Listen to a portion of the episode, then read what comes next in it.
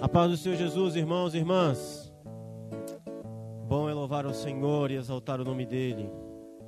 Viemos adorá-lo e dizer que Ele é o nosso Rei, o nosso Senhor. Louvado seja o nome do Senhor. Abra sua Bíblia, por favor, no livro de Ruth. Ruth, capítulo 1. Ruth, capítulo 1, verso 18 ao verso 22 livro de Ruth, lá no Antigo Testamento, depois de Juízes, capítulo 1, do verso 18 ao verso 22. Vocês já tiveram uma série sobre Ruth aqui, não já? Já, pastor Felipe? Já, né? Ah, então vamos embora, né? Não, não vamos. Ruth, capítulo 1, verso 18 ao 22, amém? Achou aí, meu irmão? Tá achando ainda? Não tem problema. Ruth 1, 18 ou 22. Enquanto você procura, enquanto você acha, deixa eu pedir oração para você. Quero pedir você que ore, por favor. Ore pelos nossos PGs. Lembre dos nossos PGs. Ontem nós tivemos um PG muito bom, maravilhoso, ali na casa da irmã Maria Ferreira. E eu quero desafiar você aqui, irmão. Você orar em um sentido nós estamos começando o mês de novembro. Vou te dar uma colher de chá, viu? Você tem dois meses para orar a Deus e se preparar para abrir a sua casa para 2022, sua casa ser um lugar onde gente vai ouvir o Evangelho. Amém? Aceita o desafio? Sua casa tem que virar um PG, meu irmão. Né, Dada? A casa da gente tem que virar um lugar onde Deus vai ser anunciado em 2022. Amém? Vamos lá. Vai ser bênção. Já achei que você já achou aí. Ruth capítulo 1, verso 18 ao 22. Na minha Bíblia NVT diz assim: Quando Noemi viu que Ruth estava decidida a ir com ela, não insistiu mais. Então as duas seguiram viagem.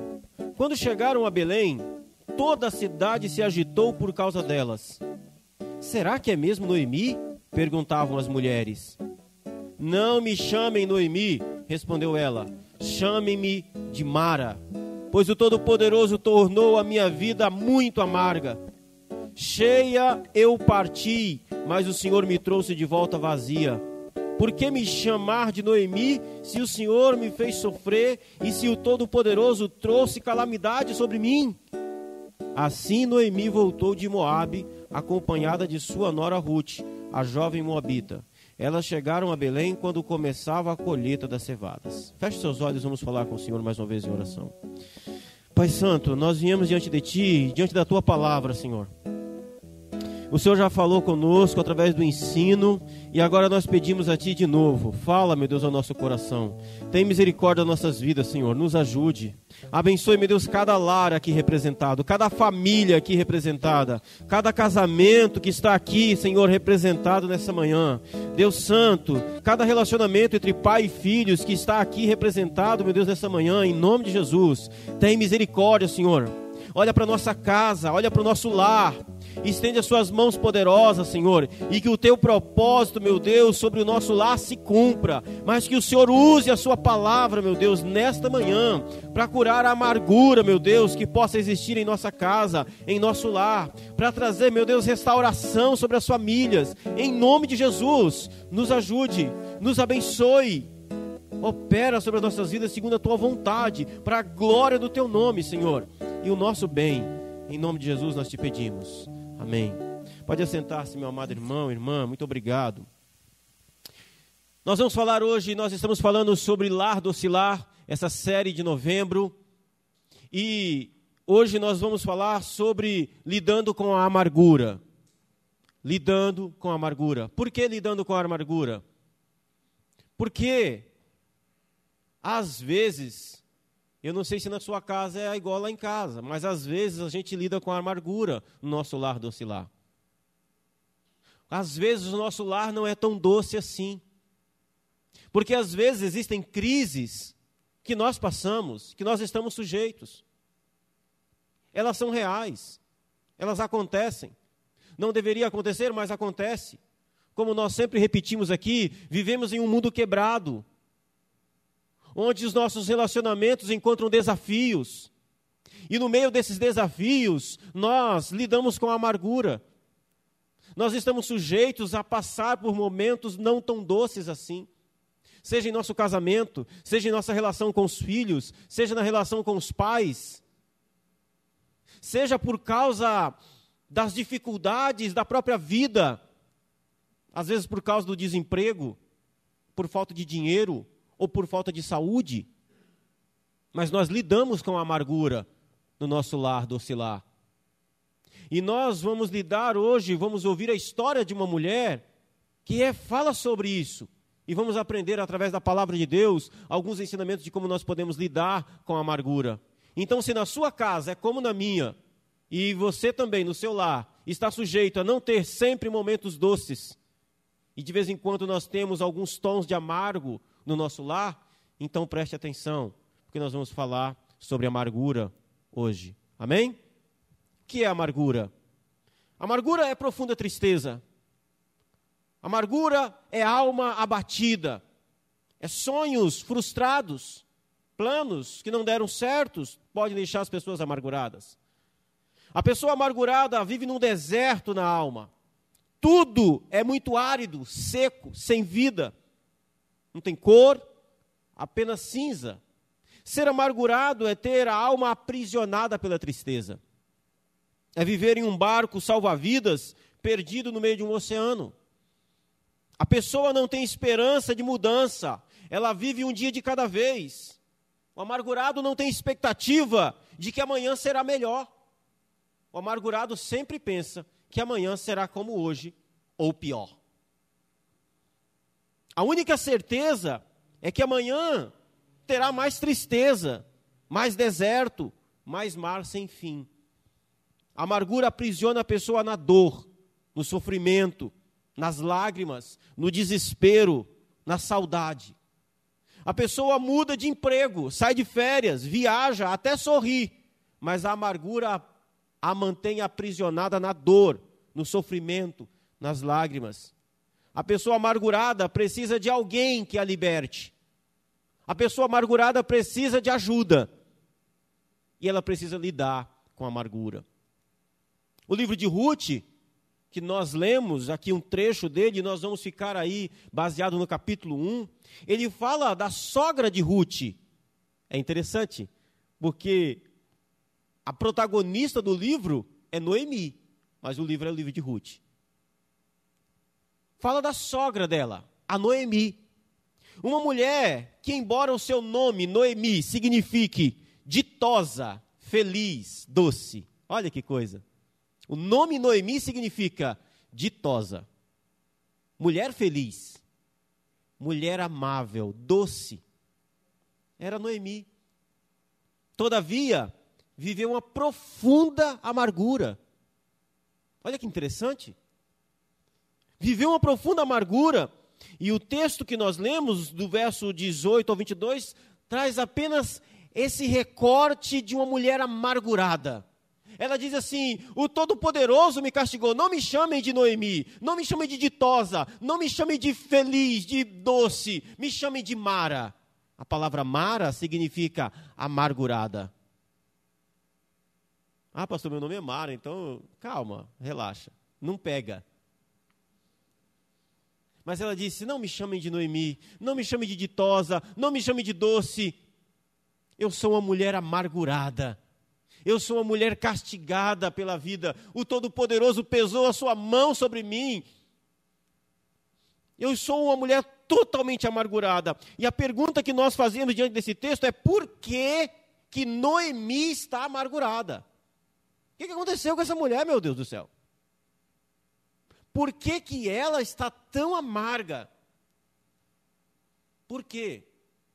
Por que, que existe, às vezes, lares tão amargos? Por que, que às vezes o seu lar docilar está tão amargo? Não era para ser doce? Não era para ser chamada Noemi? Não era para essa mulher ter uma vida doce? Por que, que ela quer ser chamada de Mara? Por que, que, o que causou amargura ao coração de Noemi? Queridos irmãos, ninguém fica amargurado sem motivo. Aconteceu alguma coisa. E a primeira coisa, e a primeira coisa que nós devemos entender para nos livrarmos da amargura é a confissão da nossa real condição. Deixa eu lhe dizer uma coisa: não se acostumem achando que a amargura é uma coisa normal. Talvez tem gente que tem 20 anos vivendo num lar amargurado e diz: "Ah, é assim mesmo, tá normal, sempre foi assim, não vai mudar nunca". Não, não, não, que isso? Quem disse que tem que ser assim? Primeiro, reconheça essa situação.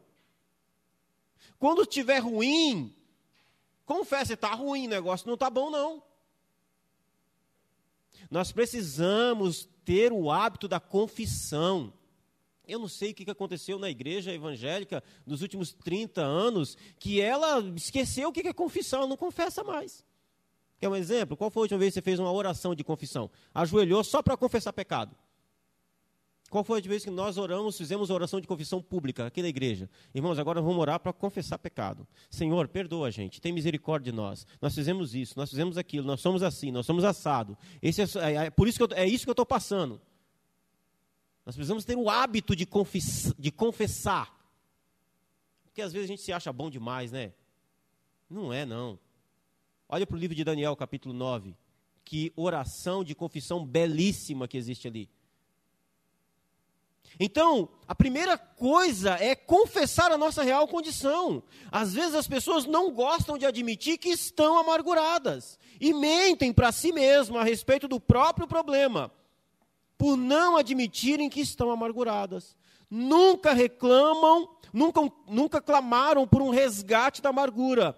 Portanto, se tiver acontecendo amargura, se tiver com problema, peça ajuda, confesse, fale, expresse. Reconheça que existe o problema. Reconheça que existe algo que está deixando o seu lar docilar amargurado. É um problema com a esposa? É um problema com o marido? É uma dificuldade com os filhos? Fale. Reconheça. Não pense que é normal. Não ache que é assim mesmo. Primeiro reconheça para você mesmo: existe um problema aqui. Existe uma situação aqui. Não está bom, não está legal, não estou feliz não está doce. Existe uma situação, reconheça para você mesmo. Lide com isso, enfrente essa situação. É a primeira coisa. Portanto, amargura tem causa. E qual é a causa da amargura de Noemi? Vamos ver a história dela? Verso 1, capítulo 1. Capítulo 1, verso 1. Nos dias em que julgavam os juízes, houve fome na terra. E um homem de Belém de Judá saiu para habitar a terra de Moabe com a sua mulher e seus dois filhos. Vamos lá, deixa eu te contar essa história. Noemi viveu um período onde Israel era governado por juízes, não tinha rei ainda em Israel. Deus levantava lá uma liderança, um juiz, e esse juiz executava a vontade de Deus no povo. Nesse tempo, o povo de Deus vivia altos e baixos. Você vai sempre encontrar no livro de juízes a expressão é, que o povo havia abandonado o Senhor. Ah, abandonou o Senhor, voltou-se para os deuses de Canaã, aí Deus enviava lá os seus inimigos, levantava o juiz e o povo voltava para Deus. Aí o povo ficava assim, uma hora estava bem com Deus, outra hora estava mal, uma hora estava bem, outra hora estava mal, estava assim.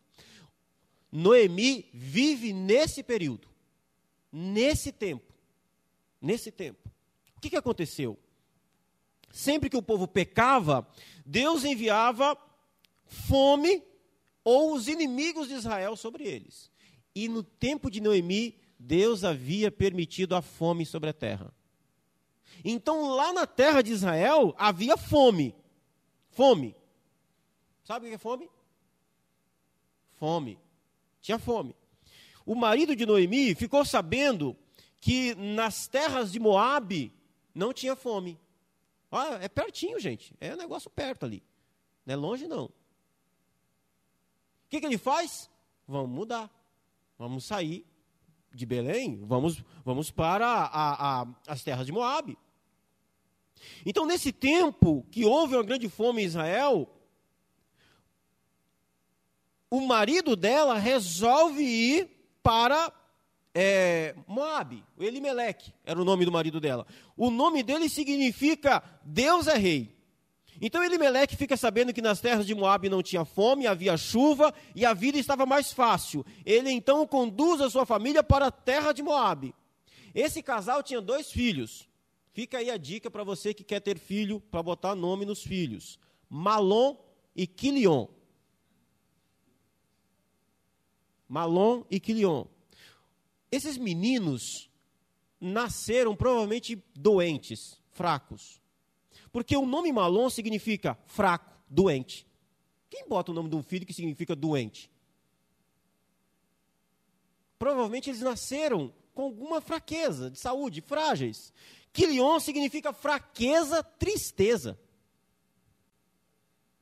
Então é bem provável que esses meninos já nasceram com uma, uma fragilidade na saúde.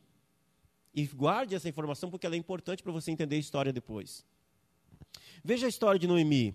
Ela então vai para as terras de Moabe. Agora ela está lá, refugiada em uma terra estrangeira, fugindo da fome, longe do seu povo, longe da sua língua, longe dos seus costumes, longe dos seus parentes e longe da sua religião.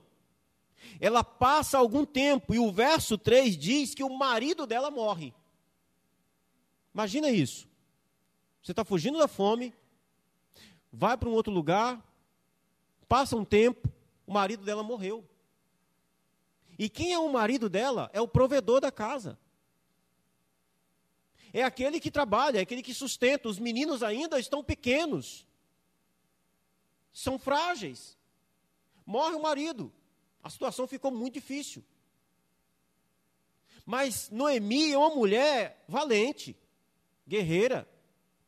Ela luta ela trabalha, ela cuida dos dois filhos, ela não casa de novo. Os meninos crescem e os meninos casam. E eles casam com duas moças maravilhosas. São as noras que toda mãe pediu para Deus. Moças maravilhosas, moabitas. E quando esses meninos casam. Para Noemi, passa assim, um filme. Eu estou longe da minha casa, longe da minha família, longe da minha terra, longe do meu povo, longe da minha religião. Viemos para cá, o meu marido morreu, passamos por uma crise, os meninos cresceram, agora eles casaram. Ela tem aquela sensação de que a vida está voltando para os eixos, a coisa está encaminhando, a vida vai ser feliz, as coisas vão acontecer, tudo está voltando à, à, à, normalidade, há uma luz enorme no fim do túnel, existe uma palavra chamada esperança, alegria, que está logo ali na frente. Logo na cabeça de Noemi, ela vai começar a ver os netos correndo pela casa. Daqui a pouco essas meninas ficam grávidas, daqui a pouco tem meninos aqui, tem criança. Amém. Acontece que esses meninos casam e logo depois, o texto é interessante que depois de muita luta, Noemi termina de criar os filhos e quando ela está com essa expectativa toda, tempo passa, aquelas moças não ficam grávidas, mas em todo caso a, a vida está florescendo. E de repente o texto diz que os dois morrem os dois filhos morrem. Deixa eu te dizer uma coisa: INSS é coisa nossa, da modernidade. Quem cuidava dos pais naquela época eram os filhos. Os filhos eram o INSS dos pais. Essa mulher agora não tem marido, está longe de casa, longe do seu povo, longe dos parentes. Ela agora está sem filho e ela já está entrando na fase da vida. Perceba, quando filho casa, os pais já estão ali na beirinha da terceira idade. Não é assim? Está chegando ali nos seus 55, 60 anos. Por aí, depende dos filhos. Ou seja, essa mulher tem uma ela tinha uma expectativa de que os filhos dela agora, ela entra numa fase em que os filhos vão começar a cuidar dela, é aquela fase da vida onde você começa a colher da vida. A alegria dos netos, a prosperidade da vida de trabalho. Mas esses meninos morrem. Morrem e não tem filho, e fica lá três viúvas numa situação desesperadora. Esse é o motivo da amargura de Noemi. Meu irmão, às vezes a gente planeja ter um lar docilar, faz, faz a coisinha ali certa, sabe? Segue direitinho, mas acontece coisas na vida, situações na vida que vêm que nos surpreendem, nós não sabemos explicar como, não entendemos o porquê, e de repente aquele lar que era para ser um lar doce se torna algo amargo. E essa amargura, quando pensa que a gente vai passar por ela, de repente vem algo que acontece de novo e restaura toda aquela tristeza, aquela amargura. Essa é a história de Noemi. Essa pode ser a história do lar, doce lar, de alguém. E talvez a gente esteja aqui descrevendo a vida de alguém. Irmãos, infelizmente por causa do pecado, a vida que era para ser doce e saborosa se torna muitas vezes amarga e triste. Isso é uma realidade. Mas a nossa esperança está no fato de que existe um Deus especialista em resgatar homens e mulheres da escravidão da amargura. Um Deus que conduz a história. Um Deus que é soberano, que controla todas as coisas, que faz tudo, que faz com que tudo coopere para o bem daqueles que amam a Deus, daqueles que são chamados de filhos de Deus. E como nós somos resgatados da amargura? Verso 6. O verso 6 diz que Noemi voltou para sua terra. Óbvio, vou fazer o que aqui? Morreu, morreu o marido, morreu os filhos.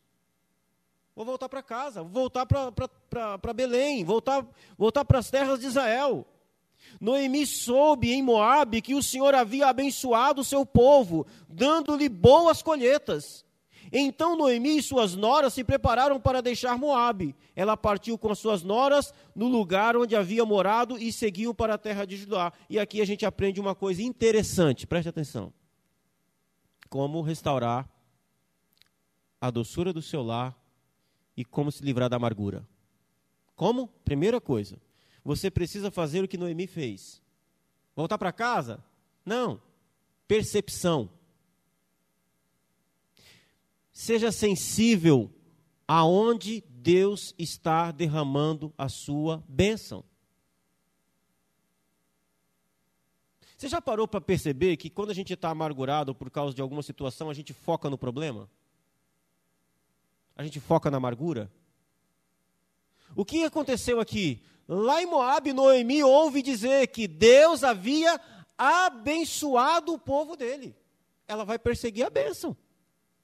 Deus abençoou. Ora, vou voltar para lá vou onde a bênção está sendo derramada, eu vou onde a bênção está sendo dada, eu vou onde Deus está abençoando. Então, para que nós possamos ser resgatados da amargura na nossa casa, olhe para o seu lar, olhe para a sua casa. Perceba, em algum lugar Deus está derramando a sua bênção. Persiga a bênção. Vá até onde a bênção de Deus está sendo dada. Vá até onde a bênção de Deus está sendo derramada. Comece por ali. Comece por onde Deus está abençoando. Perceba que Noemi, ela vai onde Deus está derramando a sua bênção. Então o texto diz que Deus havia se lembrado do seu povo dando-lhe pão. O resgate da amargura começa pelo lugar onde Deus tem abençoado a sua vida. Tire o foco do seu passado. Tire o foco do seu fracasso e responda, olhando para a sua vida: onde Deus tem me abençoado? Seu casamento está amargurado? Tá, mas tem um lugar em que Deus está derramando a bênção dele no seu casamento. Comece por ali. Qual é a parte boa? Qual é a parte boa do seu lar? Qual é a parte boa na sua família? Qual é a parte boa que está acontecendo na sua casa, no ambiente familiar, no seu lar? Onde tem a parte boa? Não pode ser que está tudo triste, está tudo ruim, está tudo terrível. Não tem como, não é possível. Tem algum lugar em que Deus está derramando a bênção dele? Se aproxime desse lugar. Ah, mas eu vou parecer hipócrita. Mas é o risco que você vai ter que correr. Deus está derramando a bênção dele ali. Vá lá. persiga a bênção. Comece por ali. O verso 8. O verso 8 diz assim: A certa altura, porém, Noemi disse às suas noras: Voltem para a casa das suas mães. Que o Senhor as recompense pelo amor que vocês têm demonstrado por seus maridos e por mim. Ela está voltando para casa, está voltando para sua terra, e as suas noras são dali, são moabitas. Então Noemi diz: Olha, volta para casa, minhas filhas.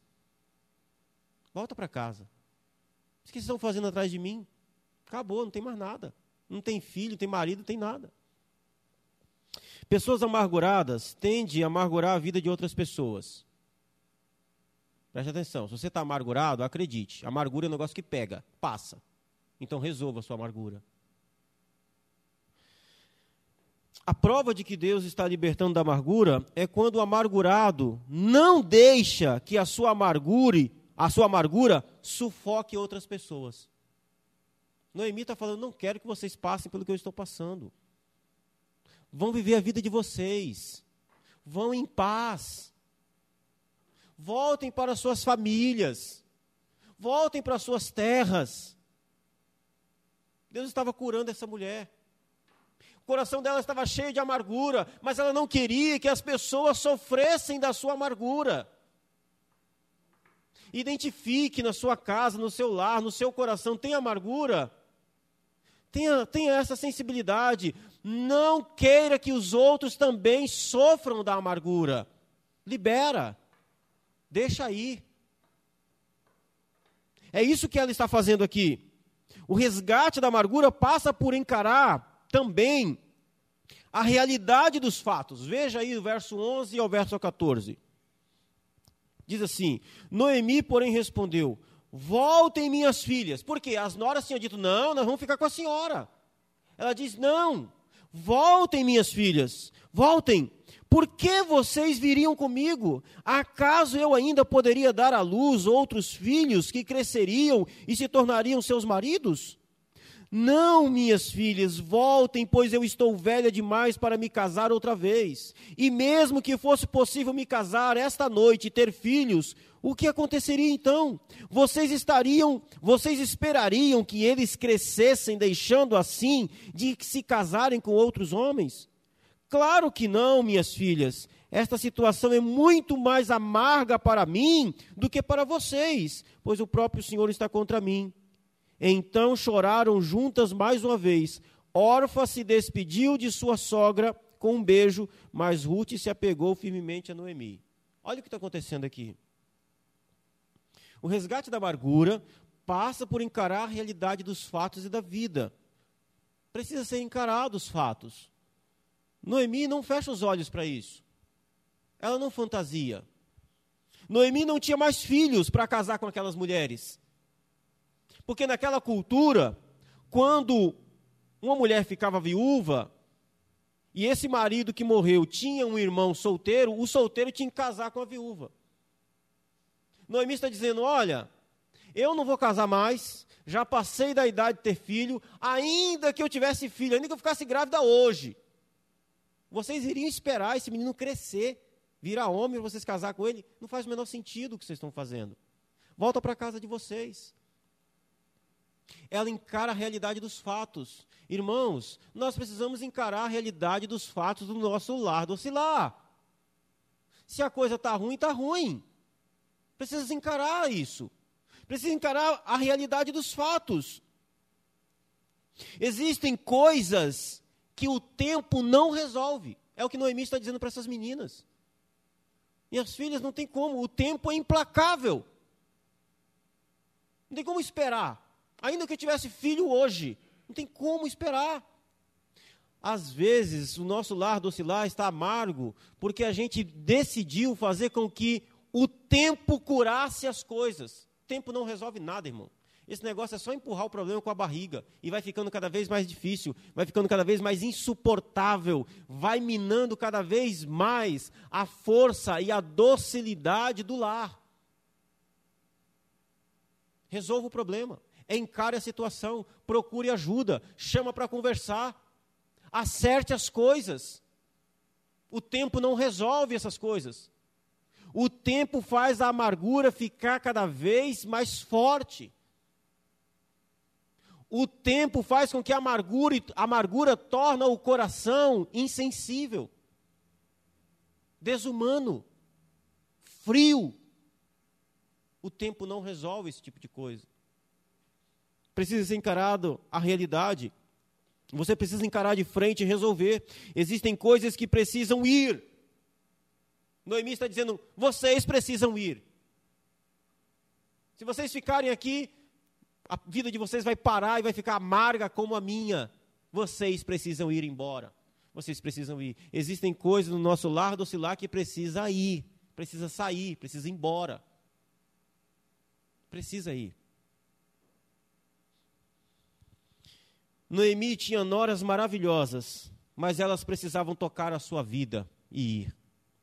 Noemi teme que a sua amargura faça suas noras sofrerem. Ela diz no finalzinho do verso 13: Essa situação é muito mais amarga para mim do que para vocês. E é assim mesmo. Já percebeu que quando tem gente amargurada em casa, tudo perde a graça? Eu não sei lógico, vocês estão percebendo que eu estou falando da minha experiência de lá. Em casa, quando um está amargo, tudo perde a graça. Os meninos até brincam, até ri, mas não tem docilidade. O ambiente fica amargo, pesado, difícil. É assim. Não, não, não faz sentido. Quando alguém está amargurado, a gente perde a graça. Mas mesmo na amargura, Noemi não quer que essas moças sofram. Podem ir. Para que a gente possa ter, se livrar da amargura no nosso lar docilar, é importante ter gente abençoada do nosso lado. Eu fiquei muito feliz com a fala do diácono Juarez aqui na escola bíblica. Ele falou uma coisa real. Eu acho que eu falei sobre isso, citei isso numa mensagem alguns dias atrás, sobre a importância de nós termos confessores na igreja. Quem é o seu confessor? E aí, você já escolheu? Já, já conversou? Já orou a Deus por isso? Um irmão a quem você confia, a quem você pode confessar, alguém a, a alguém a qual você liga e diz: Olha, eu preciso bater um papo com você que tem uns negócios aqui que eu preciso te contar. Em nossa amargura, em nossos lares, nós precisamos ter gente. Nós precisamos ter gente abençoada do nosso lar, do nosso lado o seu lar precisa se cercar de gente abençoada ao redor dele. Seu casamento precisa ter gente abençoada ao redor dele. Precisamos de gente abençoada em nossa vida, porque nos momentos de amargura nós precisamos recorrer a essas pessoas. Verso 15 ao verso 18. Essa é a parte mais extraordinária desse capítulo. Porque Noemi manda as noras embora. E uma delas, chamada Orfa, se não me engano, o nome significa corça, graciosa. Provavelmente era uma mulher bonita, delicada. Ela chora, se despede da sua sogra com muita tristeza, se despede da sua concunhada com muita tristeza e volta para a sua família. Mas Noemi percebe que a outra, a Ruth, fica ali. E ela diz: E você, menina? Chispa. Só os antigos sabem o que significa chispa. Show! Vai! A linguagem atual. Vaza! Vai, menina! Olha que, que coisa, irmãos. Olha aí na sua Bíblia, por favor, verso 15. Noemi vira para Ruth e diz assim: Olha, sua cunhada voltou para o seu povo, para os seus deuses. Disse Noemi a Ruth: Você deveria fazer o mesmo que está fazendo aqui? Vai, menina. Ruth respondeu: Não insista comigo para deixá-la e voltar. Pode parar com essa conversa. Não insista. Aonde você for, eu irei. Onde você viver, lá viverei. Seu povo será meu povo, seu Deus será meu Deus. Onde você morrer, ali morrerei e serei sepultada. Que o Senhor me castigue severamente, se eu permitir que qualquer coisa, a não ser a morte, nos separe. Forte, né? Bom ter gente abençoada do nosso lado quando a gente está amargurado. Ruth não abandona a sogra dela. Ela diz: opa, a senhora não entendeu. Não vou arredar um pé. Pelo contrário, onde o teu pé pisar, eu piso. Não vou deixar a senhora. Isso é impensável. Impensável. Não há menor possibilidade disso acontecer. Não, não vou deixá-la de jeito nenhum. Meus queridos irmãos e irmãs, nós precisamos de gente abençoada ao nosso lado. Precisamos de gente assim como Ruth ao nosso lado, gente maravilhosa, gente que faz é, é, esse tipo de escolha. Ah, veja, para vencer a amargura no seu lar, procure por gente que seja bênção de Deus na sua vida gente que Deus colocou na sua vida. Cerque-se de pessoas e de bons conselhos. Pelo amor de Deus, se você tem procurado resolver o problema da amargura do seu casamento, do seu lar, na internet, misericórdia, que Deus queime o seu celular e o seu computador. Não é possível. Tem gente abençoada que Deus colocou no seu caminho para te ajudar. Gente que vai dizer, vai, gente que vai dizer para você assim: olha, estamos junto. Conte comigo. O que está acontecendo? Por que, que você está triste? É gente, gente que geralmente faz assim: aconteceu, você sumiu? O que foi que aconteceu com você? Você sumiu? Gente de Deus, cerque-se de pessoas amáveis, gente abençoada, gente que tem cicatriz. Gente tem cicatriz, tá? Sabe? Gente tem cicatriz gente já passou por luta, gente já passou por amargura, gente que lida com amargura, mas gente que enfrenta, gente de oração, gente de Deus, pessoa de uma palavra abençoada, boa, gente que vai dizer para você a verdade que você precisa ouvir, e não a, a conveniência que você quer ouvir. Gente vai chegar para você e vai dizer: Ó, oh, tá errado, hein? O problema aí nessa história é você. Gente assim, gente de Deus é assim.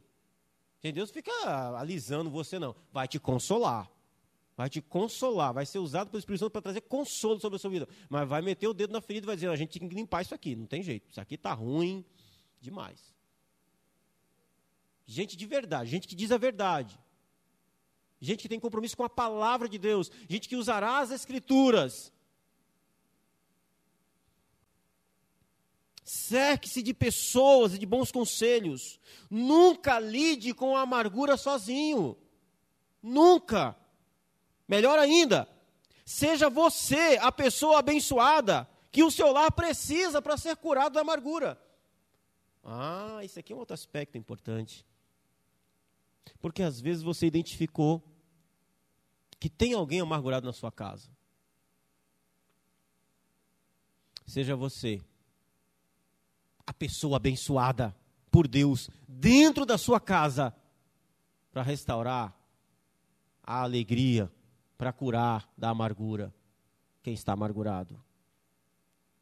Porque eu acredito, eu acredito que uma pessoa alegre, feliz, ela consegue mudar com muito mais facilidade um amargurado do que um amargurado consegue influenciar quem está feliz. Seja você o canal de bênção. Para que o seu lar se livre da amargura. Na amargura, as pessoas têm a tendência de pular fora, de abandonar. Veja que a postura de Ruth é exatamente o contrário. Onde for irei, onde viver viverei, o seu povo será o meu povo, o seu Deus será o meu Deus, onde você morrer, ali eu serei sepultada. Não pense nem por um minuto em pular fora do seu lar. Pastor, está azedo lá em casa, está tá demais, eu vou cair fora. Hum. Não. Não, não, não. Pular fora? Que isso? Não existe isso não. Não existe. Vamos lidar com a amargura. Vamos pedir a bênção de Deus. Vamos enfrentar a situação. Vamos pedir sabedoria a Deus. Vamos enfrentar a situação. Você já orou pelo seu lar, meu irmão? Já orou? Minha irmã, já foi para o seu quarto? Coisa está ruim, está difícil, mas já foi para o seu quarto, fechou a porta, foi falar com Deus? Meu irmão, o casamento está difícil, está ficando insuportável. Mas já falou isso para Jesus? Já entrou para dentro do seu quarto e foi colocar diante dele? Ou a amargura tem azedado tanto o seu coração que você só sabe reclamar? Quando a sua boca abre, só abre para ofender o outro, para reclamar do outro, para achar que o outro é pior, para achar que a culpa é do outro, mas você não tem coragem de colocar essa situação diante de Deus em oração. A primeira pessoa com quem você tem que conversar é o Senhor Jesus. Entra para dentro do seu quarto, pelo amor de Deus, fecha a porta e vai falar com ele. Meu Deus, eu estou odiando meu marido. Meu Deus, que a mulher é insuportável, tem misericórdia. Pode ter certeza que a resposta vai vir. E você não vai gostar. Mas você precisa falar. Você precisa orar ao Senhor. Você precisa colocar o motivo, a razão e a amargura diante de Deus. Aí você diz: Senhor, eu preciso de ajuda. Usa gente, usa pessoas. Eu não sei o que fazer. Tem misericórdia de mim. Ah, mas você já sabe o que tem que fazer, porque você ouviu aqui sábado passado, o pastor Cássio falou. Ah, pastor, não lembro. Então entra lá no YouTube depois e assiste a mensagem de novo.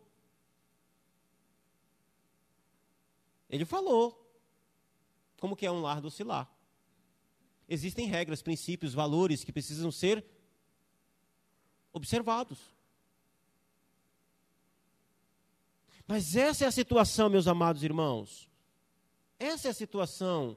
Cerque-se de gente. Não pense em pular fora do seu lar. Não pense em abandonar o barco. Não pense em pular fora do seu casamento. Não pense em desistir do seu casamento.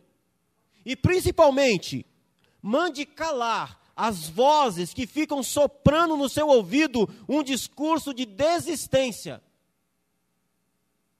Sabe aquela vozinha? Ah, não vai dar mais não. Isso não muda mais. Sai fora vai ser feliz. É o Satanás falando. Que Deus não é. É a carne. Essa é a voz do mundo. Não, mande calar essa voz. Existem homens e mulheres de Deus prontos para ser bênção na sua vida. Você só precisa procurar, só precisa dizer que precisa. Só precisa dizer. Eu quero contar um testemunho rápido para a gente orar. Meu tempo já foi. Eu comecei no campo de onde eu vim, lá de Colatina, e logo no início do ano, maio, né? Essa série, pastor, essa série tinha que ser em maio, mês da família. Ah, irmão, faça a série quando eu percebo a igreja e preciso. Eu, qual foi o motivo dessa série? É porque eu estou vendo as famílias aqui destruídas, não, viu? Calma. É porque a gente vem de uma pandemia. E a gente tem uma experiência familiar na pandemia que é singular. Não é ou não é? Todo mundo ficou em casa. Imagina. Se já não estava dando certo antes que passavam poucas horas juntos, imagina quando ficou todo mundo em casa. Então foi por isso. Mas lá, lá, não tinha pandemia, isso tem uns sete anos. Eu assumi a igreja em fevereiro, em maio, fizemos lá uma campanha, uma jornada pela família. E a minha ideia era uma jornada pela família, uma ideia de evangelística, para fora. E aí eu falei com os irmãos, irmãos, a gente montou um projeto, olha, a, a, se você tem alguma família que precisa de um curso bíblico voltado para família, para casal, nos procure e a gente vai aí estar organizando para fazer esse tipo de trabalho com essa pessoa, tal. Era uma ideia evangelística. Aí acabou o culto no domingo, o irmão chegou para mim e falou, pastor, aquele curso que você falou lá é só para quem, é, é para quem não é crente ou é para crente também? Eu falei, depende. Não, porque eu estou precisando. Vai, então tá bom. Vamos lá. E nós fomos lá. Eu e Mônica, toda terça-feira, irmão, na casa deles. Pensa. Pensa num casamento. Pensa num casamento difícil. Pensa em gente amargurada. Pensa em gente que estava querendo pular fora. Pensa. Não encostava um no outro, parecia que dava choque. A gente lá toda semana, com a graça de Deus, palavra, Bíblia, é assim, é assado. O homem tem que ser assim. É assim que é o homem, segundo o lar, segundo a palavra de Deus. É assim que é a mulher. É assim que a gente tem que fazer. Comunicação, relacionamento, sexualidade, dinheiro, carinho, educação. Aprende a falar por favor, obrigado. Bom dia, boa tarde, boa noite. E Deus restaurou aquele casamento para a glória de Deus. Casal feliz, está lá, abençoado. Mas ele teve a, ele teve a tranquilidade de chegar assim, pastor, eu estou precisando, em casa a gente está querendo. Tá, a coisa está ruim. Está amargo. Está amargo. Meu irmão, eu quero concluir. Pastor, como é que termina a história de Ruth? Vai ter que ler o livro para entender. Eu não vou falar. Ah, lê quatro capítulos, irmão. Pega agora à tarde, você vai para casa, lê, pá, pá, pá, pá. Ah, só vou até aqui. Quero concluir. Eu quero concluir te perguntando uma coisa. O que é que tem causado amargura no seu lar? Eu sei, que tem, eu sei o que causa no meu. Ah, pastor, no seu lar tem amargura. Claro, de vez em quando tem. Se eu não tenho, amém. Que bom, graças a Deus. Que Deus te use poderosamente. No meu tem. Tem. Hoje tem muito menos, graças a Deus, eu sou muito feliz porque hoje tem muito menos. Já teve muito mais. Tivemos crise. Hoje tem menos, tem bem menos eu percebo que eu e minha esposa, por exemplo, temos aprendido a lidar com essas questões do, do que é que, de, de, de, lidar com situações em que, quando a gente percebe que isso vai causar o, o mal, a tristeza, a amargura do lar, a gente, a gente já fica ligado para que essas coisas sejam evitadas. Graças a Deus. Mas já passamos por situação difícil terríveis, crises difíceis. Crise por não entender que trabalho a gente tem que deixar no trabalho, tem hora de trabalhar, tem hora de ficar em casa, por trabalhar demais. Trabalhar demais, meu irmão, acaba com o lar, tira a docilidade, o doce, deixa o lar amargo. Tudo em excesso deixa o lar amargo. Então eu quero perguntar para você o que é que tem causado a amargura do seu lar, identifique. Encare essa realidade. No caso de Noemi, foi uma tragédia. Cuide do seu coração para que as tragédias dessa vida não o deixem amargo. Não tem como a gente evitar a tragédia. Tragédia é tragédia. Você não planeja, acontece. Se acontecer, se aconteceu, cuide do seu coração. E como que a gente cuida do coração para ele não ficar amargo por causa das tragédias? por causa daquilo que está fora do nosso controle, confiando na soberania de Deus, confiando que Deus é soberano, Ele é Senhor, Ele sabe, conhece todas as coisas. Confie na soberania dEle. Confie. Ruth vai entender sobre a soberania de Deus lá no final. Lá no final. Porque, Ruth não, Noemi. Porque Ruth, Ruth, ela é bisavó do primeiro rei de Israel, do segundo, né? Davi. Ela vai entrar na linhagem do grande rei, do rei dos reis, que é Jesus de Nazaré. A soberania de Deus, embora a gente não entenda e não compreenda, a gente já falou muito sobre isso daqui. A gente não entende os caminhos que o Senhor estabelece e às vezes eles têm tons de amargo. É como o pastor Cássio pregou aqui recentemente. Às vezes é como o tapeceiro que vai traçando fios, como diz a música, e existem momentos que os fios, os fios são negros, existem páginas negras, e você não entende direito no momento por que está acontecendo determinadas coisas, mas no final, quando você vê a obra completa, é um quadro lindo, extraordinário, belo e maravilhoso, para a glória de Deus. Até lá, confie na soberania de Deus, confie na graça dEle. Quem está causando amargura no seu lar? Quem? Eu perguntei primeiro o que, agora quem? É o seu marido? É a sua esposa? Você já orou a Deus por isso? Você já chamou seu esposo, a sua esposa, para uma conversa e disse que essa atitude está fazendo a sua vida amarga? Ou você só sabe reclamar e fazer acusações? Por acaso você tem sido, você tem sido o catalisador da amargura?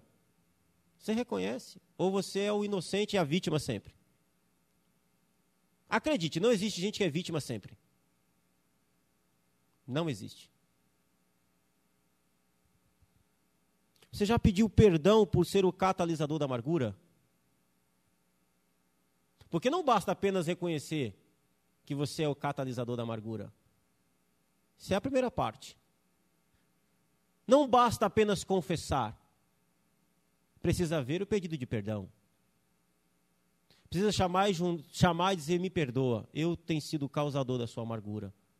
Me perdoa, eu tenho sido a causadora da sua amargura. Me perdoa. Me ajude. Eu preciso mudar, eu preciso melhorar. Pede perdão, depois pede perdão para Deus, confessa, pede misericórdia, pede ajuda. É assim. O tempo não vai resolver isso. O perdão cobre multidão de pecados.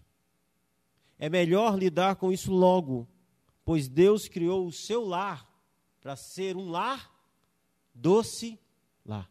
Você pode ficar de pé, por favor? Eu quero orar pela sua casa, pelo seu lar, pela sua família, em nome de Jesus. E depois que nós orarmos, nós vamos cantar um louvor. E nós vamos também fazer um segundo momento de adoração, que é o momento pela oferta. Mas agora eu quero orar por você. Quero orar pela, pelo seu lar. Eu não sei o que tem acontecido lá na sua casa. Sei do meu. Você sabe. Eu não sei o que você tem que colocar diante de Deus em oração, pela sua casa, pela sua família, pelo seu lar. Por você. Você sabe, por favor. Ore pelo seu lar. Pastor, em casa está tudo bem, amém, graças a Deus. Então ore a Deus para que Deus te use em lares que não estão tão bem assim. Nós temos um dado muito triste, irmãos. O número de divórcio tem crescido assustadoramente, principalmente entre cristãos. Lares amargos que não suportaram a amargura e se desfizeram. Ore pela sua casa, ore pelo seu lar. Ore por a necessidade que você tem em nome de Jesus. Deus Santo, nós queremos colocar diante de Ti, Senhor, eu coloco diante do Senhor a vida de cada irmão e irmã aqui presente. Eu quero apresentar ao Senhor em oração, meu Deus, cada lar aqui representado. Eu quero apresentar a Ti, meu Deus, os relacionamentos entre maridos e esposas. Eu quero apresentar a Ti, meu Deus, os relacionamentos entre pais e filhos. Eu apresento a Ti, Senhor, as dificuldades, as aflições, as dificuldades que cada lar tem enfrentado. Deus Santo, tem misericórdia. Deus Santo, ajude, meu Deus, o teu povo.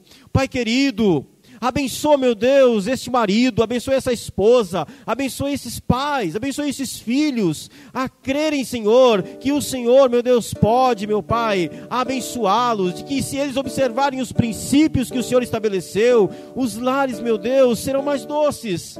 Ó oh, Deus Santo, as circunstâncias que fazem, meu Deus, com que os lares sejam amargos, faz com que a vida seja difícil, faz com que os relacionamentos, meu Deus, estejam em amargura. Tem misericórdia, meu Deus. Dê coragem, dê, meu Deus, coragem para a confissão, dê coragem, meu Deus, para pedir perdão, dê um coração humilde, sensível, que se inclina, meu Deus, ao outro, meu Pai, para, meu Deus, resolver a situação, os dilemas, as dificuldades, para que a amargura se vá. Coloca gente, Senhor, gente abençoada, pessoas, meu Deus, abençoadas na vida, meu Deus, desse, dessa família, para que a vida, meu Deus, seja mais fácil, para que a vida, meu Deus, seja, meu Deus, direcionada por pessoas enviadas por Ti, pela Sua graça, em nome de Jesus. Abençoa, Senhor, tem misericórdia, meu Deus, restaura, Senhor, a docilidade, meu Deus, dos nossos lares que eles sejam canais de bênção, que eles sejam canais da sua graça, pois o Senhor criou as nossas famílias, o Senhor as estabeleceu para a honra do seu nome, para o nosso benefício. Ó Deus Santo, eu te peço em nome de Jesus, tem misericórdia, Senhor, tem misericórdia. Aleluia.